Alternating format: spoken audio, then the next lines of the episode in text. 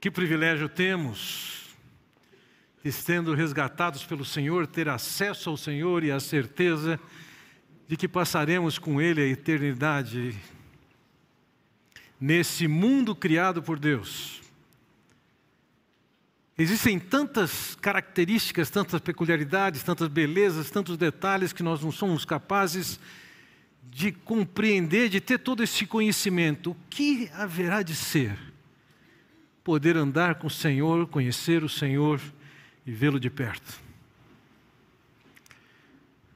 Entre tantas características que são distintas entre nós e Deus, e pensando mais especificamente no Senhor Jesus Cristo, na sua vida terrena, eu destaco hoje a vocês que o Senhor Jesus, muito diferente da sociedade dos nossos dias, ele não estava preocupado com a opinião que outros tinham acerca de si. Nós vivemos uma sociedade que valoriza isso demais. Se você posta alguma coisa nas redes sociais, você vai lá ver quantas pessoas deram um like para você, ou compartilharam o que você postou, e ficam aguardando a simpatia dos seus, ou a empatia dos seus queridos que podem dar valor àquilo que você postou. O Senhor Jesus disse acerca de si mesmo: Eu não aceito a glória dos homens. E ele destaca que a única glória que interessa é a glória de Deus. O Senhor Jesus não estava preocupado que as pessoas dessem seus likes para ele, que dessem sua expressão de apreciação, o seu voto, e nem tampouco ele, ele se preocupou em que ele fosse de alguma maneira saboroso e degustável pelas pessoas. Ele era quem ele era. Certa ocasião encontrei com um artista, mais especificamente um escultor, e nós estávamos conversando sobre a arte dele, e ele tirou do bolso da sua calça embrulhado num lenço, uma pedra, e disse para mim: Você está vendo?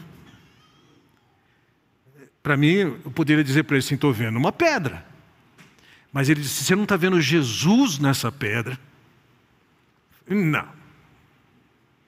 E ele começou, olhando para os traços da pedra, descrever a, a fisionomia de um Jesus. Ele tem a sua imagem, ele projeta a sua imagem, querendo fazer de Jesus alguma coisa que nós queremos que ele seja. Mas Jesus não teve essa preocupação de passar uma imagem. Jesus não teve a preocupação de ter aprovação de ninguém. Jesus jamais foi uma unanimidade.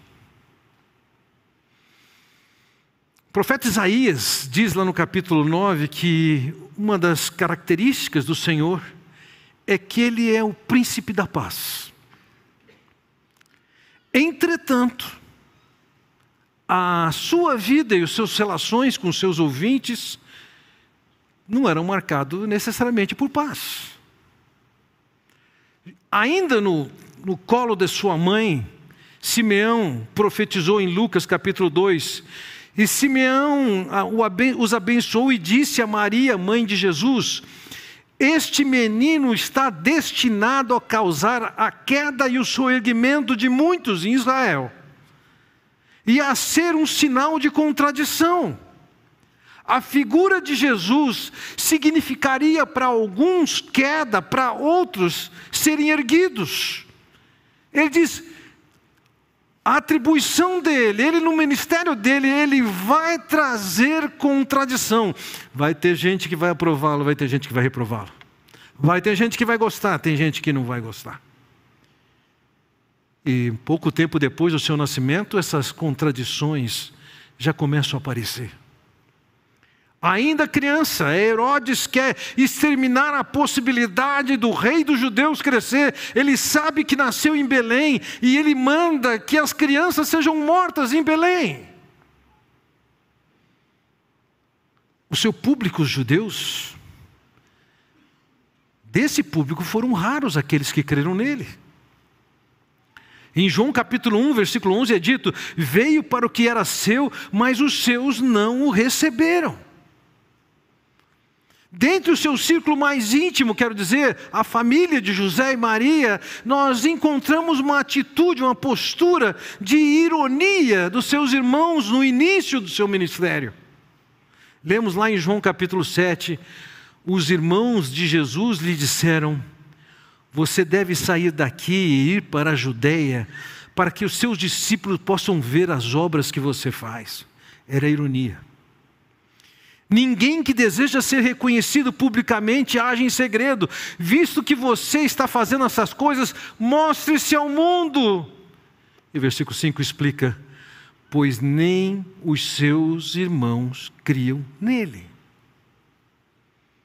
Quando a gente pensa mais especificamente na liderança judaica, o Senhor Jesus entrou em oito controvérsias com os grupos entre fariseus, saduceus e herodianos.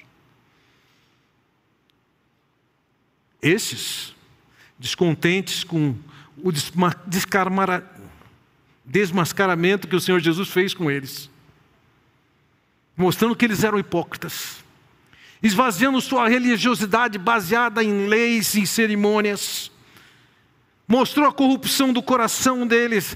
Esses, esses tinham na sua agenda o desejo de matá-lo e buscavam ocasião de fazer. Em certa ocasião, blasfemaram, disseram que o milagre que ele tinha feito, tinha feito pelo poder do diabo.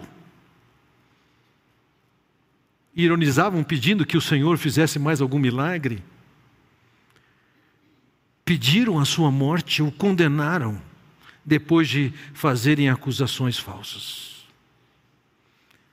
Nesse contexto, entramos na nossa passagem de hoje em Lucas. Já temos andado em Lucas por mais de 80 domingos estudando Lucas. E agora chegamos numa passagem que, conforme os relatos de Lucas, essa é a última presença do Senhor Jesus Cristo numa sinagoga. Diz o versículo 10: Certo sábado, Jesus estava ensinando numa sinagoga. Não é somente num sábado que ele estava na sinagoga. Quando olhamos para Lucas capítulo 14, versículo 16, diz o seguinte: Ele foi a Nazaré, onde havia sido criado, e no dia de sábado entrou na sinagoga, como era seu costume. Vamos entender o que era uma sinagoga. No ano 586, Judá foi conquistada e o templo foi destruído. Os judeus já não tinham mais acesso ao seu templo. Então, com o passar dos dias, eles se reuniam em grupos pequenos e começavam a estudar as Escrituras. Daí se formavam sinagogas. Sinagogas eram centros de estudo, eles não podiam fazer numa sinagoga o que eles podiam fazer no templo, como, por exemplo, oferecer sacrifícios. Mas ali na sinagoga, e que era costume de Jesus, eles estudavam. Havia quem ensinasse e havia quem aprendesse.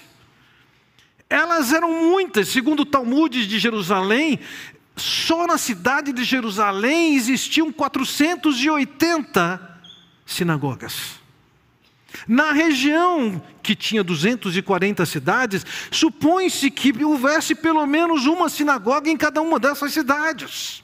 Havia muitas sinagogas, agora lembre disso. O Senhor Jesus estabeleceu como um costume ir a uma sinagoga. Eu creio que isso serve como um exemplo para nós. Um exemplo de que uma ida à igreja num centro de aprendizado das Escrituras não é alguma coisa para acontecer sei lá, se tiver com vontade, se tiver dormido bem, se o programa do sábado à noite não foi até muito tarde. Não. Era costume dele, e isso aqui é para ser seu costume.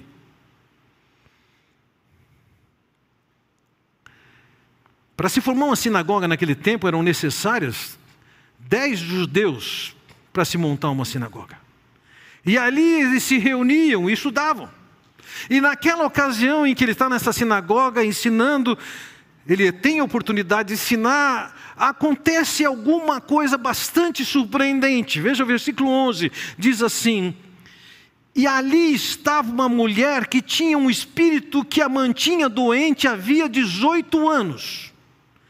Ela andava encurvada e de forma alguma podia endireitar-se. Alguns médicos, olhando para a maneira como é descrito que ela passava, o quadro como todo, trabalham com duas possíveis doenças. Uma delas era espondilolistese, que é uma enfermidade em que as vértebras vão correndo para frente, deslizam para frente. A segunda doença é anquilopoética, que tem a ver com a fusão de vértebras. Isso teria acontecido com o tempo. 18 anos que ela assim estava, andava curva, muitas dores, deslocamento bastante lento. Essa era a realidade daquela mulher. Se ela ia àquela sinagoga constantemente, não sabemos. Se ela foi à sinagoga na expectativa de encontrar Jesus, nada sabemos sobre isso. O fato é que ela tinha uma enfermidade que a impossibilitava de se deslocar de uma maneira razoável. Ela convivia com dores continuamente. Seus movimentos eram suaves. Não bastasse isso, ela carregava uma pecha de estar sofrendo um juízo de Deus. Um quadro como aquele dentro da sociedade judaica era entendido que ela estava assim por castigo de Deus por alguma coisa de muito ruim que ela houvesse feito. Então ela tinha um estigma. Ela carregava uma imagem, as pessoas olhavam para ela e ao invés de verem uma mulher sofrendo, eles viam como uma mulher que tinha o que ela merecia, independentemente do que ela tivesse feito. Ela não tinha somente um problema de ordem de clínica médica, a, a, a, o texto nos fala que ela sofria dessa maneira por causa de, uma, de um espírito maligno, um demônio atuava nela e fazia com que isso fosse assim. Tinha alguma coisa que piorava a situação dela é que ela era uma mulher. Numa sociedade judaica daqueles dias, uma mulher era vista como um ser de categoria inferior. Doente, sofrendo, atormentada por um demônio, com a pecha de ter culpa e ser justificada a sua condição, e ainda uma mulher naquela sociedade ela estava condenada por aquela sociedade, por tudo que vimos até aqui. Mas naquela circunstância, veja, um fato inesperado acontece que é o encontro dessa mulher com o Senhor Jesus, e no versículo 12 nós lemos: ao vê-la, Jesus chamou-a à frente e lhe disse: Mulher, você está livre da sua doença. Ainda que o problema daquela mulher fosse movido por um demônio, e vamos lembrar, nas Escrituras nós vamos encontrar outros casos de enfermidades que são geradas por demônios, essa não é a regra. No livro de João, nós lemos no capítulo 2: Saiu, pois, Satanás da presença do Senhor e afligiu Jó com feridas terríveis, da sola dos pés ao alto da cabeça. Aquela mulher também é uma vítima de ação de Satanás. E quando o Senhor vê aquela mulher, sem ela ter pedido qualquer coisa, sem ela ter manifestado qualquer fé, o Senhor Jesus Cristo, ele, ele se volta para ela, ele a declara culpada, curada e livre. Essa foi a colocação do Senhor naquela, naquela condição. ela estava naquela circunstância com todos os seus embaraços. O Senhor Jesus vê as condições em que ela está, o que, que ela sofre, ela o chama para a frente, porque vocês devem se lembrar no último evento que Jesus havia curado alguém, os discípulos. Desculpe, minha população ali pede, faz mais um milagre. Na ocasião ele não fez, mas agora ele chama uma mulher à frente e eu diria, como se estivesse dizendo: vocês querem mais um milagre? Vocês vão ver. E ele coloca aquela mulher ali na frente. E o texto do versículo 13 nos diz: Então lhe impôs as mãos, e imediatamente ela se endireitou e louvava a Deus ainda que a doença dela fosse de origem demoníaca, o Senhor Jesus não se dirigiu ao demônio. Se dirigiu exclusivamente a ela. Naquela ocasião, o Senhor Jesus Cristo declarou que ela estava curada. Ouça, isso é muito diferente de, do que podemos ver nos nossos dias entre aqueles que estão dizendo que estão fazendo as curas como Jesus fazia. Primeiro, aquela mulher não pediu nada disso. Foi o Senhor que decidiu fazer isso. Segundo, quando o Senhor falou que ela estava curada, ela foi curada imediatamente. Ela não teve nenhuma expressão de fé, nem antes nem depois. Não é raro se declarar nos nossos dias uma pessoa curada e é evidente que não foi curada, e aí a culpa que se joga sobre a pessoa é: a cura foi feita, mas você não creu. Não bastasse a enfermidade que tem, ainda carrega a ideia de falta de fé. O Senhor colocou aquela mulher ali na frente e impôs as mãos sobre ela e operou um milagre no meio daquela multidão que já era cética, que pedia um milagre, não como se um milagre fosse uma evidência, como ele deveria ser, que mostrava quem era, ou qual era a identidade de Jesus.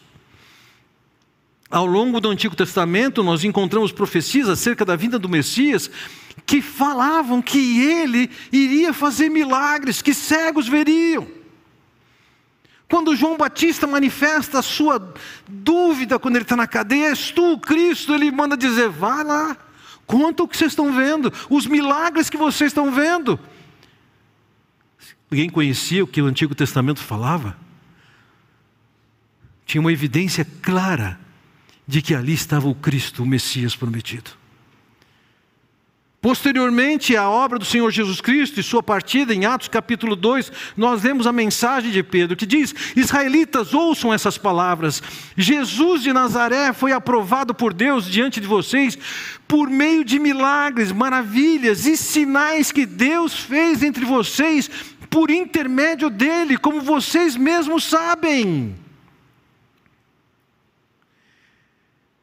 O Senhor Jesus fez os milagres que fez, pelo poder de Deus atuando através dele. É interessante que quando, quando aquela mulher é curada, diz que ela louvava a Deus. Ela não louvou Jesus. Ela sabia que a ação de Jesus era pelo poder de Deus. Para ela foi suficiente para identificar a ação de Deus através dele. Mas aquele grupo tão cético era incapaz de ver isso, de fazer isso, que eles não queriam ver isso. E aí o que acontece? Ainda que esse encontro entre Jesus e aquela mulher fosse inesperado, ele encontra uma reação esperada. Veja, versículo 14 diz: Indignado porque Jesus havia curado no sábado, o dirigente da sinagoga disse ao povo: Há seis dias em que se deve trabalhar, venham para ser curados nesses dias e não no sábado. diante dele, dos seus olhos, estava uma manifestação de Deus. E ele acha que ele pode colocar na agenda de Deus o que ele tem que fazer e quando ele tem que fazer. Ele tem um recado para dar para Jesus, mas ele não ousa se dirigir a Jesus. Ele se dirige sim às pessoas que estão à sua volta e as repreende para que não viessem à sinagoga no sábado na expectativa de serem curadas. A mensagem dele não era para aquelas pessoas, aquela mensagem era para o Senhor Jesus Cristo. Vamos entender aqui, dentro da mentalidade de um judeu daqueles dias, eles, além de terem a lei de Israel, e entenda, a lei de Israel dada por Deus, ela tinha passado a ter um significado muito pequeno para eles.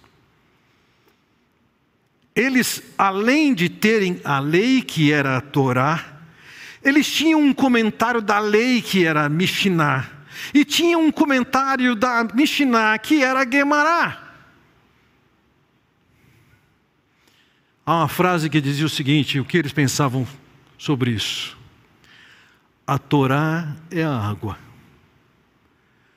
a Mishnah é o vinho, e a Gemara era o vinho aromático. Eles deram muito mais peso aos escritos das suas tradições, da sua liderança, do que à revelação de Deus.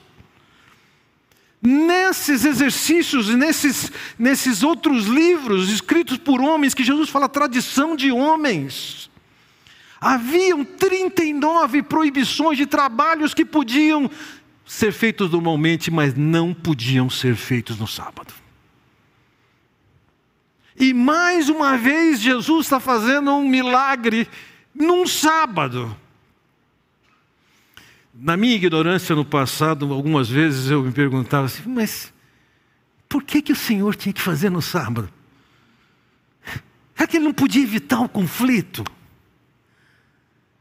Ele não estava preocupado com a opinião que tinham dele. Ele estava preocupado com a falsa religiosidade que eles haviam criado e que estavam vivendo, e o Senhor Jesus fazia questão de esvaziar a visão que eles tinham naquela religiosidade centrada no sábado e nos eventos que aconteciam no sábado. Então, naquela ocasião, o Senhor faz questão de desprezar o que eles pensam que é o que deve ser feito o que é que eles acham que deve ser feito.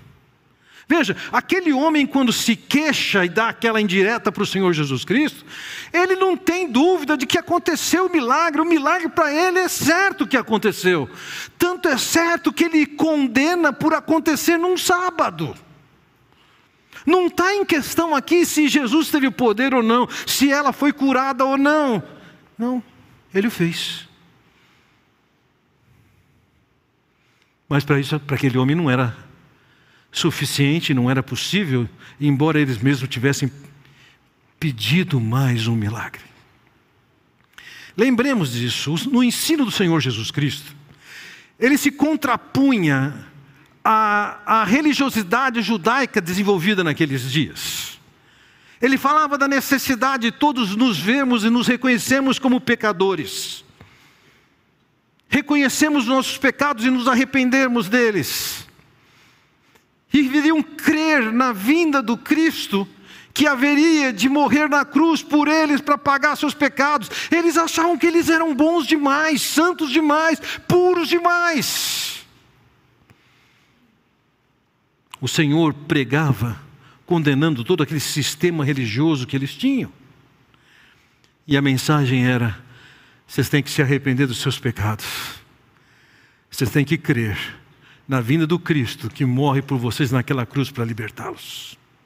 Era a mensagem do perdão de Deus. Era a mensagem da salvação de Deus, era a mensagem da bênção de Deus que nos coloca no seio da sua família, no seu reino, participantes da sua glória. Mas aquele homem está olhando aquela situação mais um milagre não iria fazer com que ele tivesse a fé autêntica. E pela minha experiência de ver, e nas Escrituras e fora delas, muitas vezes queremos que um milagre aconteça para que creiamos, e eu não vejo grandes resultados na vida de pessoas que supostamente viram um milagre. Diante daquela reação do líder da sinagoga, que era previsível, o Senhor tira suas conclusões. Veja, no versículo 15 ele diz: O Senhor lhe respondeu, hipócritas. Então veja que ele saiu do singular e foi para o plural. Não era só o líder da sinagoga que compartilhava da ideia que ele estava defendendo ali. Outros homens da liderança judaica defendiam aquele ponto de vista, que aquele milagre não poderia acontecer num sábado.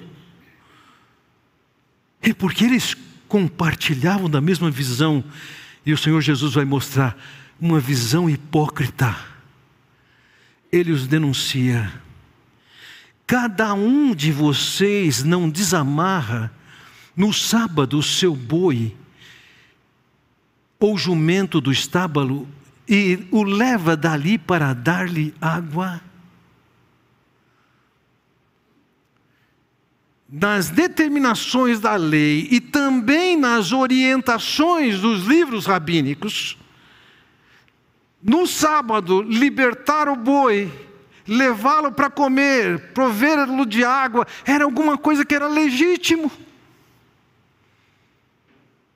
Fazer isso com um boi era normal. E outra coisa, dentro das 39 proibições judaicas de trabalhos que não podiam ser feitos no sábado, não estava aquilo que o Senhor Jesus fez. O que que ele fez?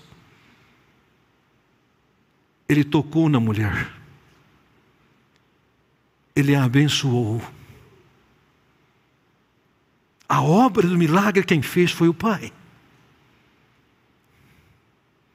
Ele não fez nada que a lei proibisse.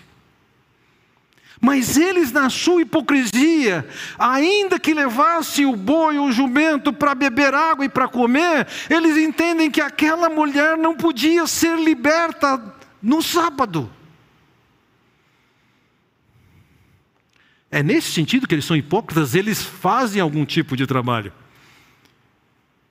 Trabalho esse que era permitido fazer, cuidar do animal.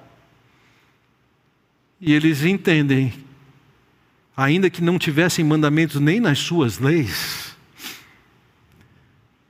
que não poderia ser feito aquele milagre que libertava aquela mulher. Vamos entender um pouquinho da mente de Deus. Em Lucas capítulo 12, nós já vimos isso. Versículos 6 e 7 dizem: Não se vendem cinco pardais por duas moedinhas? Contudo, nenhum deles é esquecido por Deus.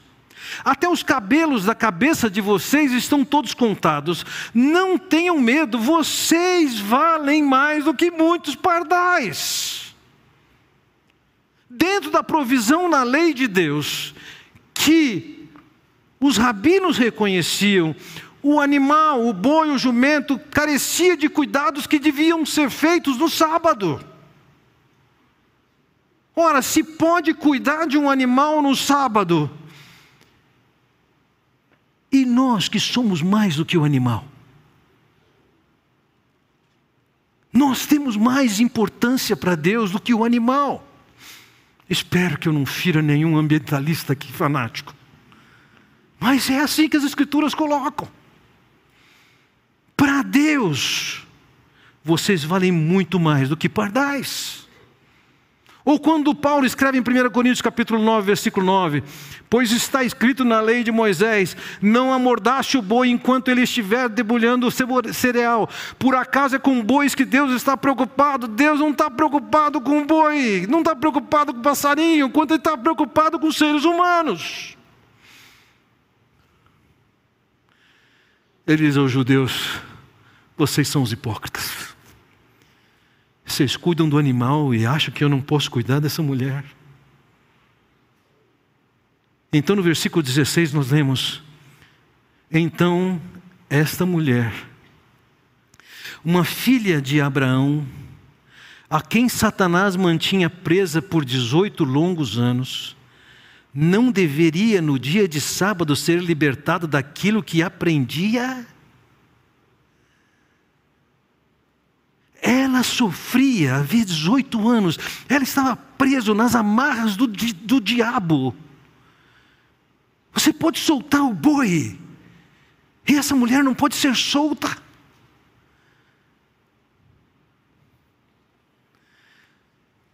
Para aquele líder da sinagoga e as outras pessoas compartilhavam com ele, o sábado não era um bom dia para acontecer um milagre.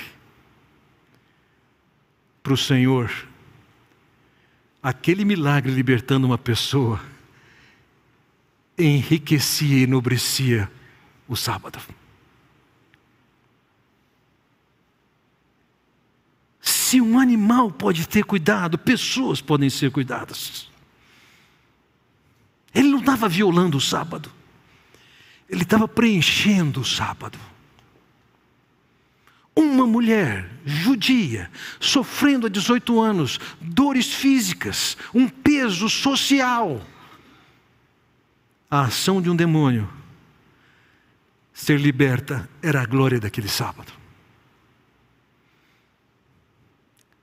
Os fatos transcorreram com aquilo que era inesperado, com aquilo que era previsível com a reação, os fatos transcorreram, o Senhor acaba aquele milagre então lemos no versículo 17: Tendo dito isso, todos os seus oponentes ficaram envergonhados. Você deve se lembrar, quando a mulher foi curada, ela louvava a Deus pela sua cura. A reação dela, que sofria por 18 anos, foi louvar a Deus, bem dizer a Deus.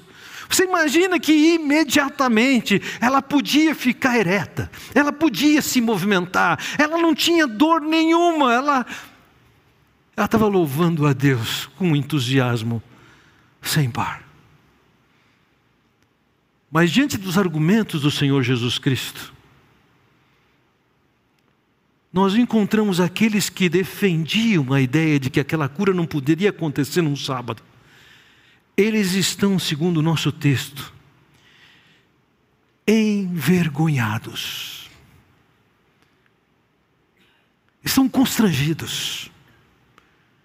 Porque eles não tinham argumentos com o Senhor. Eles fizeram uma declaração barata de que não poderia acontecer no sábado, quando a lei de Deus e nem mesmo a lei deles, e o Senhor foi para o contexto da lei deles, ele conhecia a lei deles, não tinha nenhuma proibição. Uma mulher que curada louva a Deus, com a sua cura e o debate entre Jesus e aqueles judeus, nós encontramos pessoas envergonhadas e constrangidas. Mas também na segunda parte do versículo 17 diz o seguinte: Mas o povo se alegrava com todas as maravilhas que ele estava fazendo. Nós precisamos de avaliar, se é que podemos avaliar, o que, que isso significa, porque poucos meses depois o povo que o aclamou, inclusive na entrada em Jerusalém, dias depois está gritando: crucifica-o, crucifica-o.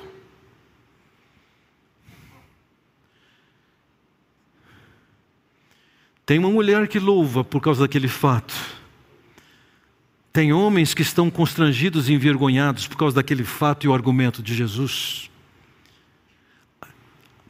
Parte do povo, pelo menos superficialmente, eles estão olhando para Jesus e estão maravilhados.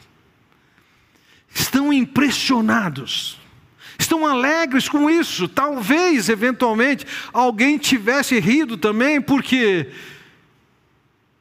aquela liderança judaica passou pela vergonha que precisava de passar. E foi o Senhor que proporcionou isso na ocasião. É possível que eles estivessem também se alegrando com isso. Uma mulher que louva, homens que estão constrangidos, um povo que se alegra. Vejam, no relato de Lucas, Ele tem como propósito nos fazer ver que Jesus é o Cristo. Vocês não querem mais um milagre? Aqui. Vocês sabem quem eu sou. Da parte de quem eu vim, qual é o meu propósito. Naquela ocasião, o Senhor estava mostrando que, por uma ação soberana dele, sem que aquela mulher tivesse nenhuma fé, ele vem e alcança aquela mulher e liberta aquela mulher. Mas ele não teve a unanimidade naquela ocasião. Na noite antes da sua morte, o Senhor Jesus Cristo avisou seus discípulos que a mesma hostilidade que ele vivenciava e vivenciaria seria parte da realidade dos discípulos que crescem nele. Assim, nós encontramos já nas primeiras páginas do livro de Atos uma perseguição desencadeada, perseguindo aqueles que seguiam o Senhor Jesus Cristo após a conversão de Saulo, ele mesmo é que vai experimentar a perseguição judaica contra o ensino dele, e ou em outros lugares, como em Corinto, em que ele sofre por causa da mensagem que ele prega. Os conflitos faziam parte da vida de Jesus, os conflitos faziam parte dos cristãos dos primeiros dias, os conflitos faziam parte da vida de Paulo. Faz sentido quando Paulo diz em 2 Timóteo capítulo 3, versículo 12: De fato, todos os que desejam viver piedosamente em Cristo Jesus serão perseguidos. Mas nos nossos dias todo mundo quer receber likes e compartilhamentos. Quantos acreditam que nós podemos amenizar a mensagem, diluir a mensagem, colocar uma cobertura de chantilly para que todo mundo goste? Não foi assim no início. E não será assim se nós estamos falando do Cristo verdadeiro, do Evangelho verdadeiro. Quando a igreja começa a expandir e alcançar outras fronteiras. No ano de 64, 19 de julho de 64, Nero desencadeia um incêndio em Roma. Seus planos são de queimar aqueles, aquelas casas de madeira. Ele quer, no lugar disso, colocar obras suntuosas. Não queimaram só casas, Queimaram centros comunitários, templos, então o povo se revolta com isso e Nero começa a colocar a culpa em cristãos. E alguns dos cristãos foram colocados em postes amarrados, incendiados, no próprio jardim do palácio de Nero. Não ter aprovação e ter hostilidade faz parte da fé cristã. No ano de 250, foi requerido que os cristãos não adorassem a Cristo.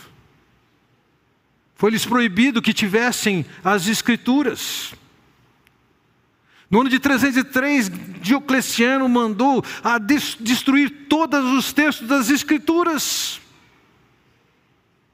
Em 313 há um certo acordo inicial entre dois imperadores e os dois imperadores resolvem ser tolerantes com o cristianismo, mas logo acaba aquele acordo e Licínios começa a perseguir os cristãos. Isso só vai terminar em 324, quando Constantino se torna o único imperador ele decreta que os cristãos tinham a liberdade de adorar o seu Deus.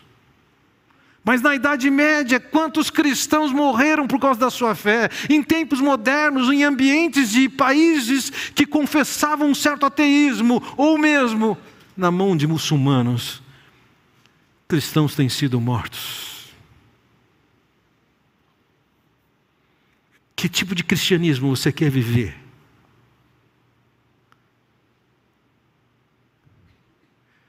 Naquela ocasião, diante da posição do Senhor, do milagre que ele fez, tinha uma mulher que louvava a Deus. Tinham homens que gostavam do que ele fez. Tinham pessoas que ficavam confusas e indignadas. Dentre aquelas que se alegraram, houve aqueles que creram houve aqueles que lá na frente abandonaram. Não era uma fé verdadeira. Nos nossos dias isso não é diferente. Há muita gente que supostamente é cristão, mas está em cima do muro. Tem interesse em agradar a Deus, mas tem muito mais interesse em, em agradar as pessoas que estão à sua volta. Isso significa abrir mão de princípios, valores, mensagens, determinações do Senhor Jesus Cristo. Onde é que você está? De que lado você está? Você já tomou uma posição ao lado do Senhor Jesus Cristo, sabendo que isso pode envolver desaprovação, reprovação, condenação, crítica, prisão. Você está preocupado em receber seus likes, ter uma simpatia, a aprovação das pessoas. Entenda isso. Não existe espaço para uma representação de cristianismo na perspectiva de Deus. Aqui nós podemos nos enganar, fazer de conta uma série de coisas. Cadê o seu compromisso? Está na hora de descer do muro. Está na hora de tomar uma decisão. Custe o que custar. Ter um compromisso com o Senhor. Com todas as evidências que Ele deixou. E com todos os custos que isso possa ter. De que lado você está? Vamos orar. Pai Celestial, quero te agradecer pelo privilégio de olharmos para os textos e aprendemos com a vida, com a obra, com as palavras do Senhor Jesus Cristo. Liberta-nos de querermos aculturar, amoldar a, a mensagem o próprio Cristo a esse mundo, Senhor. Que o Senhor nos leve a radicalmente nos comprometermos contigo ao invés de ficarmos expressando simpatia, admiração em cima do muro. Que o Senhor nos leve a um compromisso radical daqueles que podem desencadear, sim, reprovação, condenação, crítica, alienação. E o que importa? O que importa é o Senhor apreciar, é o Senhor aprovar, é o Senhor reconhecer que estamos certos. Leva-nos a essa maturidade, a uma postura firme ao teu lado. É o que eu oro no nome do Senhor Jesus Cristo. Amém. Deus os abençoe.